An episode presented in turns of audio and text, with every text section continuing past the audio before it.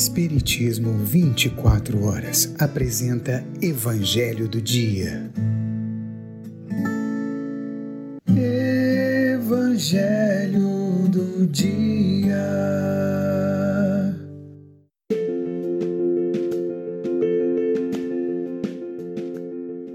Olá, meus queridos amigos, minhas queridas amigas, meus amados irmãos, minhas amadas irmãs. Sejam mais uma vez muito bem-vindos. Meu nome é Uriel Santos e mais uma vez eu convido a todos aqui a embarcarem junto comigo neste trem do conhecimento, neste estudo sistematizado de o Evangelho segundo o Espiritismo. Vamos juntos?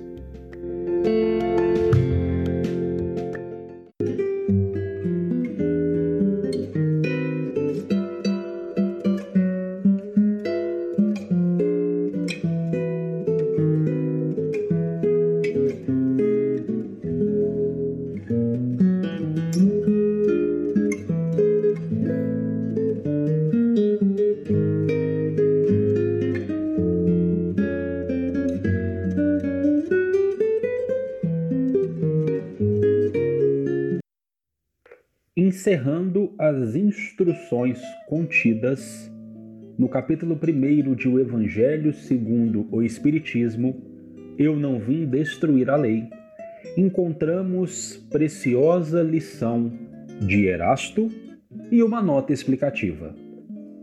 Item 11.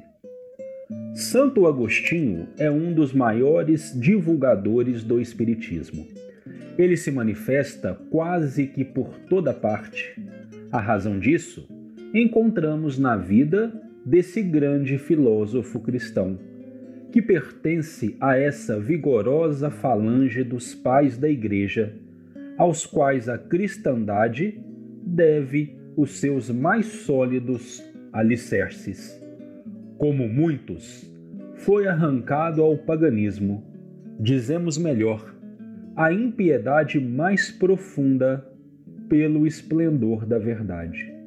Quando, em meio aos seus excessos, sentiu em sua alma essa vibração estranha que o chamava para si mesmo, e lhe fez compreender que a felicidade estava a lures e não nos prazeres enervantes e fugidios. Quando, enfim, sobre sua estrada de Damasco, também ouviu a voz santa lhe exclamar: Saulo, Saulo, por que me persegues?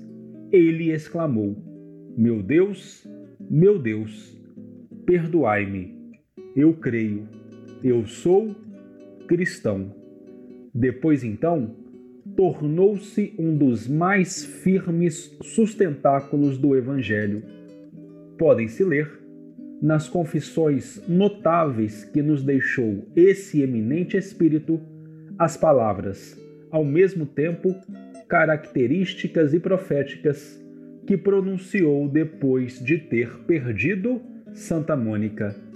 Eu estou persuadido de que minha mãe voltará a me visitar e me dar conselhos, revelando-me o que nos espera na vida futura.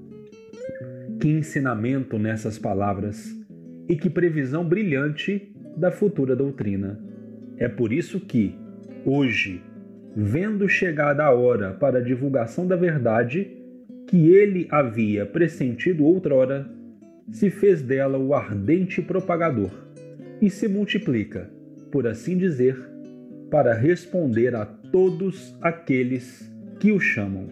Erasto, discípulo de São Paulo, Paris, 1863. Nota: Santo Agostinho vem, pois, destruir aquilo que edificou? Seguramente que não. Mas, como tantos outros, ele vê com os olhos do espírito o que não via como homem. Sua alma liberta entrevê novas claridades e compreende o que não compreendia antes. Novas ideias lhe revelaram o verdadeiro sentido de certas palavras. Sobre a terra, julgava as coisas segundo os conhecimentos que possuía. Mas, quando uma nova luz se fez para ele, pôde julgá-las mais judiciosamente. Foi assim que mudou de ideia sobre sua crença concernente aos espíritos íncubos e súcubos, sobre o anátema que havia lançado contra a teoria dos antípodas. Agora que o cristianismo lhe aparece em toda a sua pureza, pode ele, sobre certos pontos, pensar diferentemente do que quando vivo, sem deixar de ser o apóstolo cristão.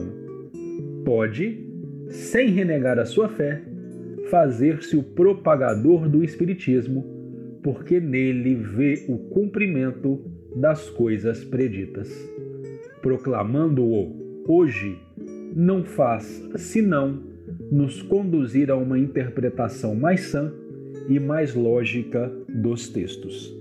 Assim ocorre com outros espíritos que se encontram em posição análoga.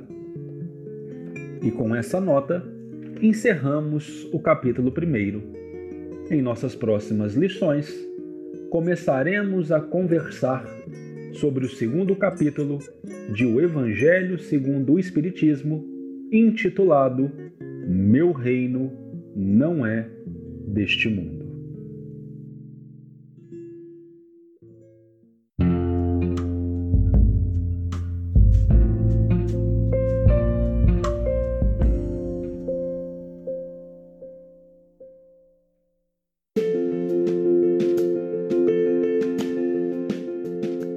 Meus queridos amigos, minhas queridas amigas, meus amados irmãos, minhas amadas irmãs chegamos ao fim de mais um Evangelho do Dia, de mais um capítulo de nosso estudo sequenciado de O Evangelho segundo o Espiritismo.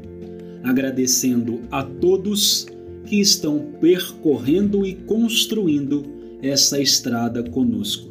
E lembrando também a você que perdeu algum de nossos momentos, todos estão disponíveis desde o princípio em nosso canal no Spotify Espiritismo 24 horas. Que Jesus continue a abençoar os nossos passos, paz e luz no coração de todos e até o nosso próximo encontro, se o Pai, o amorável Pai, assim o permitir.